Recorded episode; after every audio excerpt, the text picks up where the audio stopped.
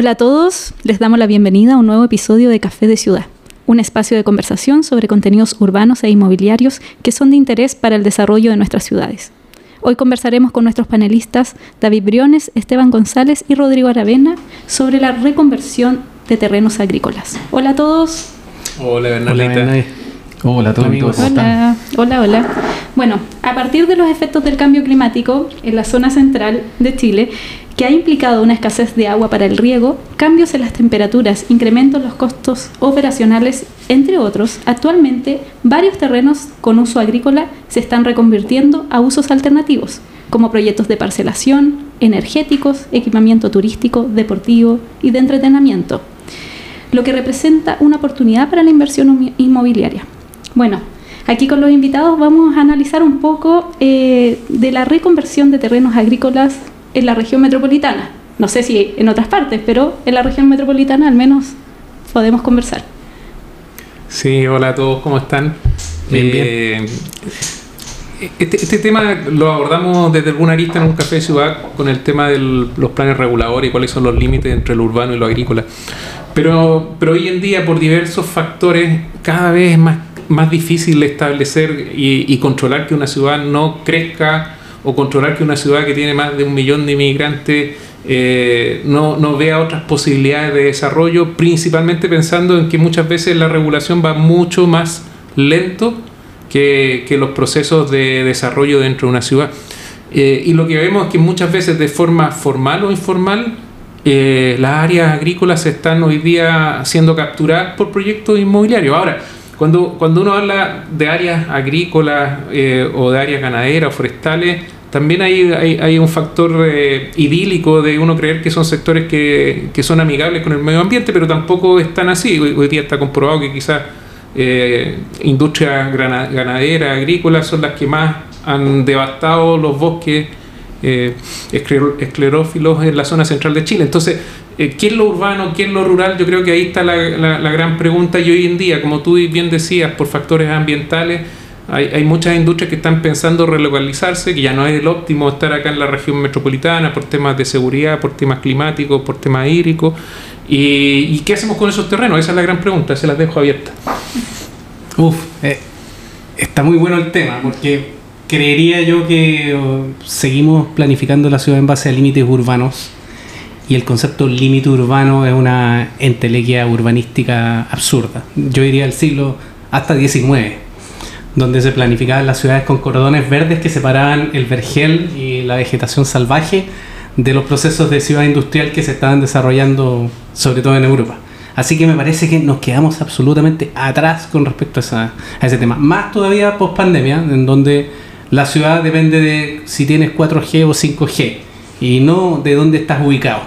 Así que, eh, dicho eso, dicho eso, me parece que eh, todos los procesos de reconversión agrícola que vemos responden principalmente a intentos un poco B o C o D de planes de desarrollo de esos mismos terrenos. De hecho, las mismas parcelaciones son eh, subterfugios para subdividir la tierra, desarrollarla y darle un cariz suburbano. Porque no, es urbano al no tener eh, buenas urbanizaciones, al no tener eh, equipamientos mínimos asociados a la ordenanza, sino que son solamente distribuciones de tierra en donde cada propietario desarrolla su casa y, vive en función de la ciudad, pero sin pagar los impactos de, de esa ciudad que está suburbanizando.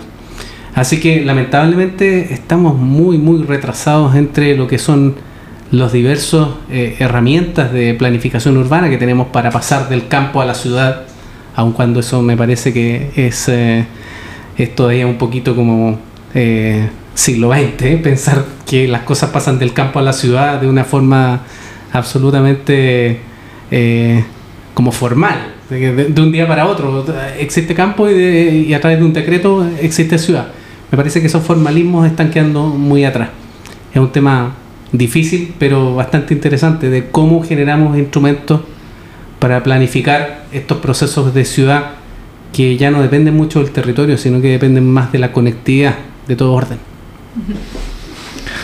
Eh, es un tema muy interesante. Eh, tal como decía Rodrigo y, Esteban, eh, las zonas agrícolas han ido cambiando su, su, mirada, su vocación respecto a cómo las conocimos hace 40, 50, 60 años atrás, ya eh, lo, que tenía que ver con, con, esa separación cierto que se hacía entre lo urbano y lo rural.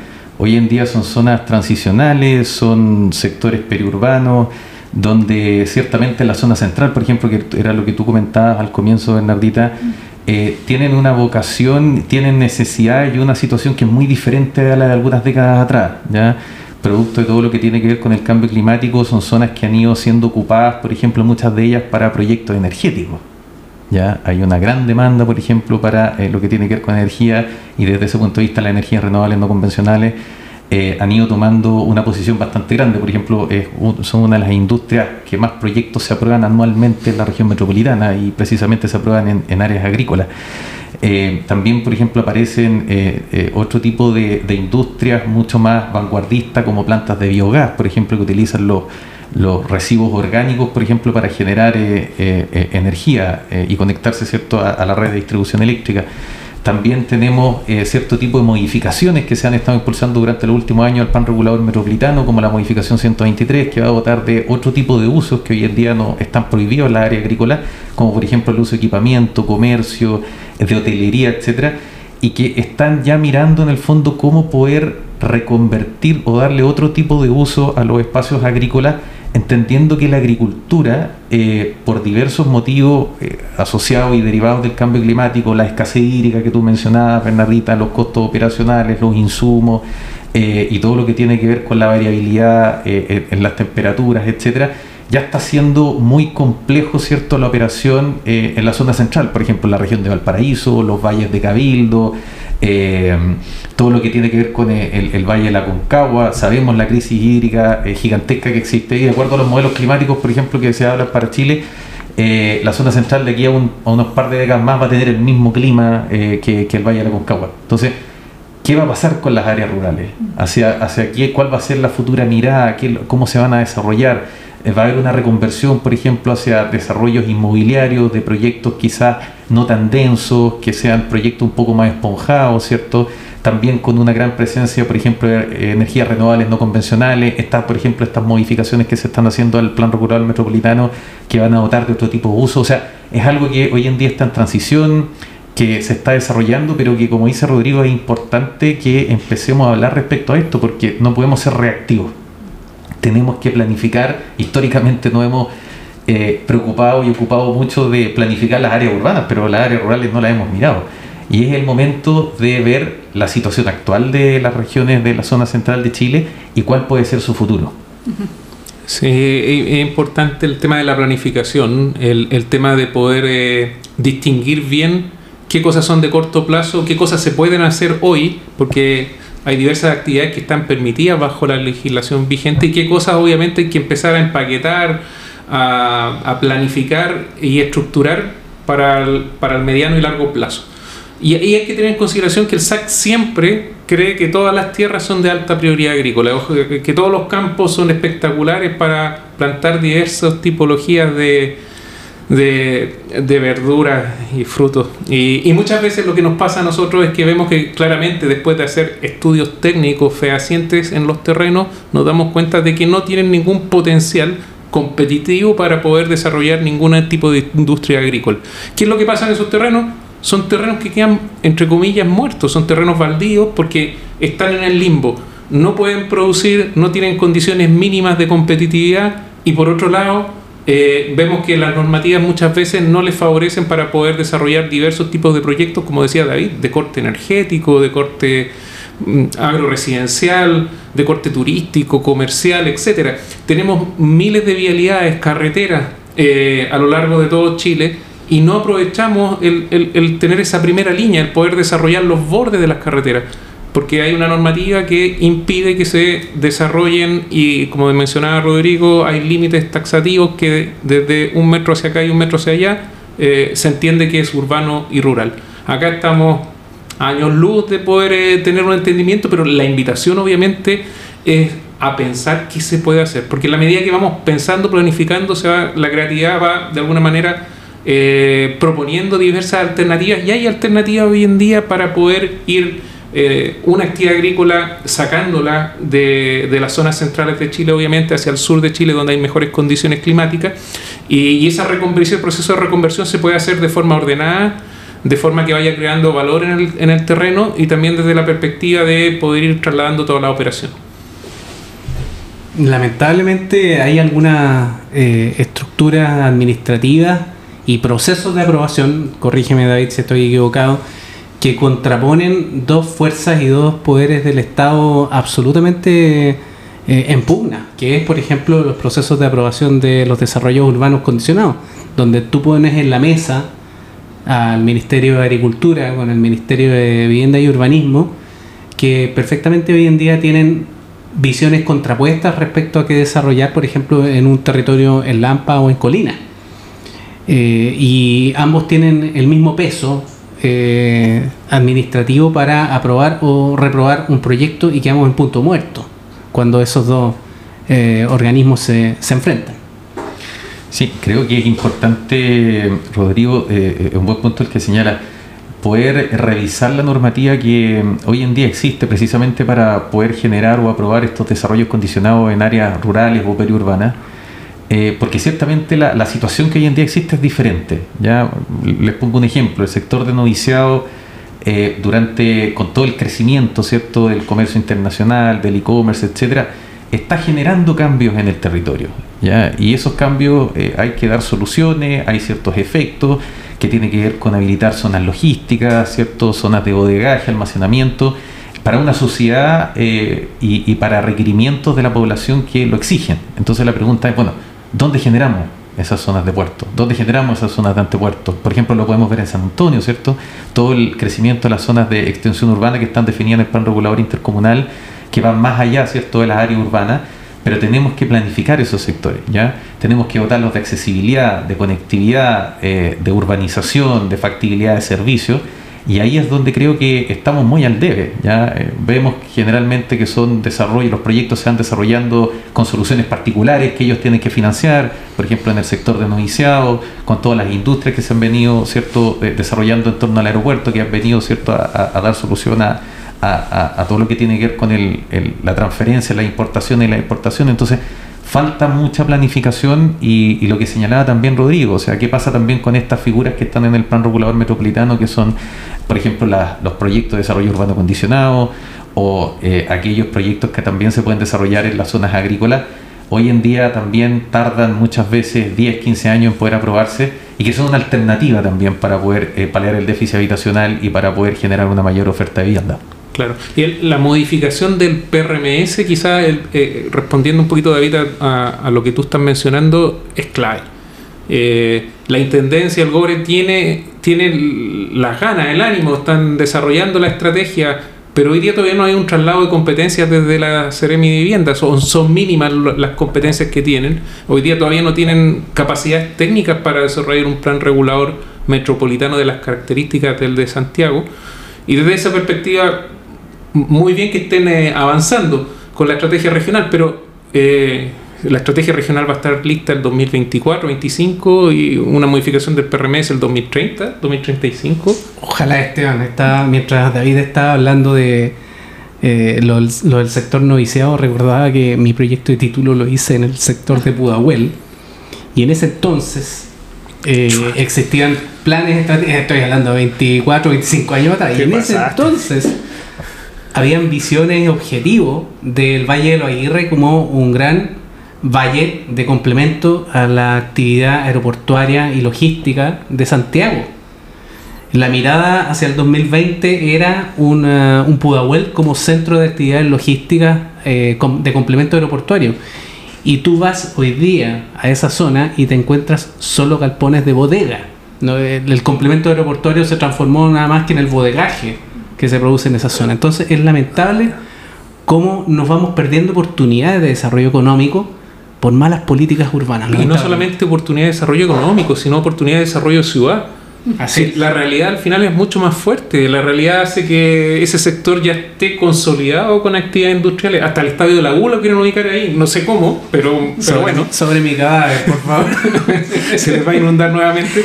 Pero eh, creo, que, creo que la realidad hoy en día es, es mucho más fuerte que, que las fuerzas eh, de las normativas. Y, y- y lo vemos con las tomas. No sé si han ido ahí a Papúo, la cantidad de tomas ilegales que hay, eh, la cantidad en Puchuncaví. Oye, eh, eh, es colocarse a nombrar y, y- no vamos a terminar nunca de cómo las fuerzas de la realidad eh, de alguna manera están avanzando mucho más que la planificación territorial. Y no nos ponemos las pilas. Este podcast parece que es de los más depresivos que tenemos, porque estamos criticando mucho lo- la, la falta de planificación que se ve sobrepasada por la realidad, pero de verdad que de verdad que da para deprimirse en algunos momentos. Bueno, hablando Quería- de Papudo, salió el nuevo plan regulador de Papudo. Así es. eh, eh, Está dentro del área urbana. Oye, y quería cruzar el tema, agregarle más pelos a la sopa con respecto a la emergencia habitacional que vivimos. Que eso eh, redunda en lo que mencionaba Esteban, donde el territorio que supuestamente está fuera del desarrollo urbano hoy día está siendo tomado nomás simplemente por los campamentos. No, aquí no hay ningún respeto por la planificación urbana cuando se trata de localizar a tu familia que no tiene dónde vivir. Por lo tanto, eh, si, si el Estado no planifica, las personas toman decisiones por sí mismas nomás. Y, y ahí quedamos. Después vamos a terminar regularizando todos esos campamentos de una situación absolutamente eh, irregular, falta de equipamiento, falta de servicios, falta de infraestructura. Lamentablemente se ve sobrepasada esa, esa condición. Bueno, aquí principalmente la reflexión, como dice Rodrigo, no, no- ha, no ha sido muy optimista este café de ciudad, pero, pero hay una reflexión detrás eh, y la reflexión es que hay que anticiparse, hay que anticiparse sí o sí.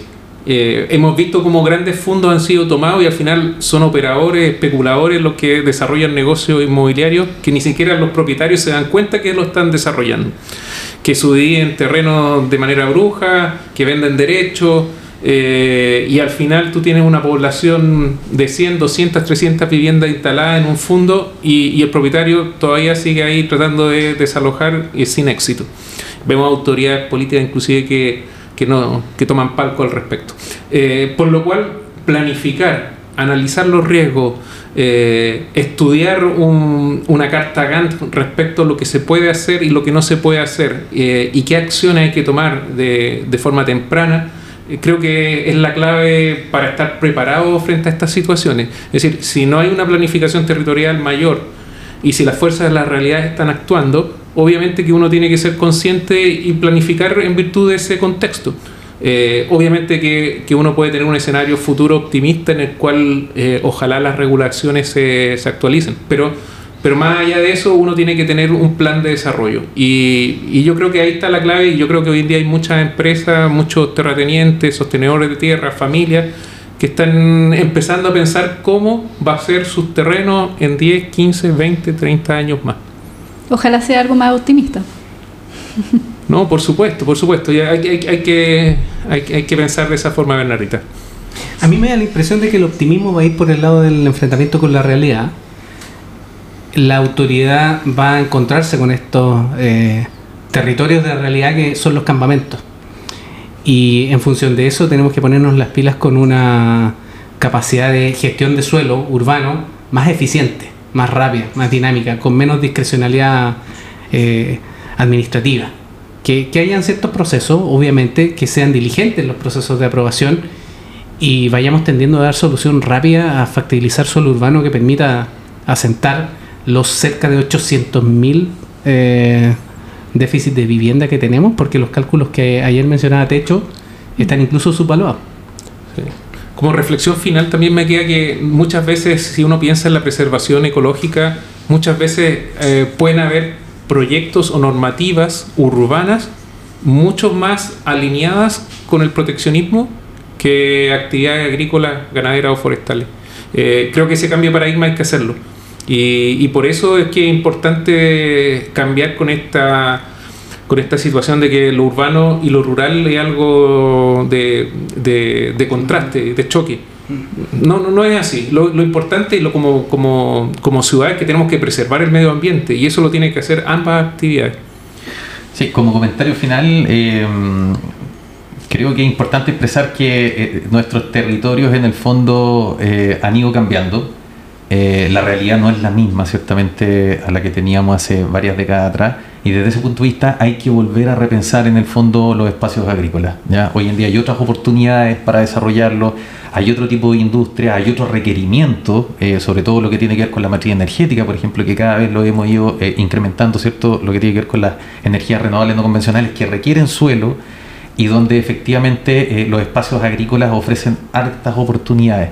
La modificación 123 quizás como un input positivo, ¿cierto? Dentro de todo esto que esperamos que se pueda promulgar eh, eh, en el corto plazo, porque eso también le va a dar flexibilidad también para poder ocupar estos territorios y para que finalmente estos espacios no queden como sitios heriazos sin ocupación, sino que puedan ser utilizados para equipamiento, para por ejemplo el desarrollo, por ejemplo, de, de vivienda en aquellos espacios donde se habiliten cierto las urbanizaciones, etcétera, y también para uso habitacional de baja densidad. ¿ya? Eh, en- varios, si uno mira ciudades o los espacios agrícolas eh, o rurales de, de- de ciudades, por ejemplo, en Europa o de sectores agrícolas en Europa, como en Alemania, etcétera, eh, el, el- campo es mirado bajo una perspectiva agrícola, pero también de vivienda.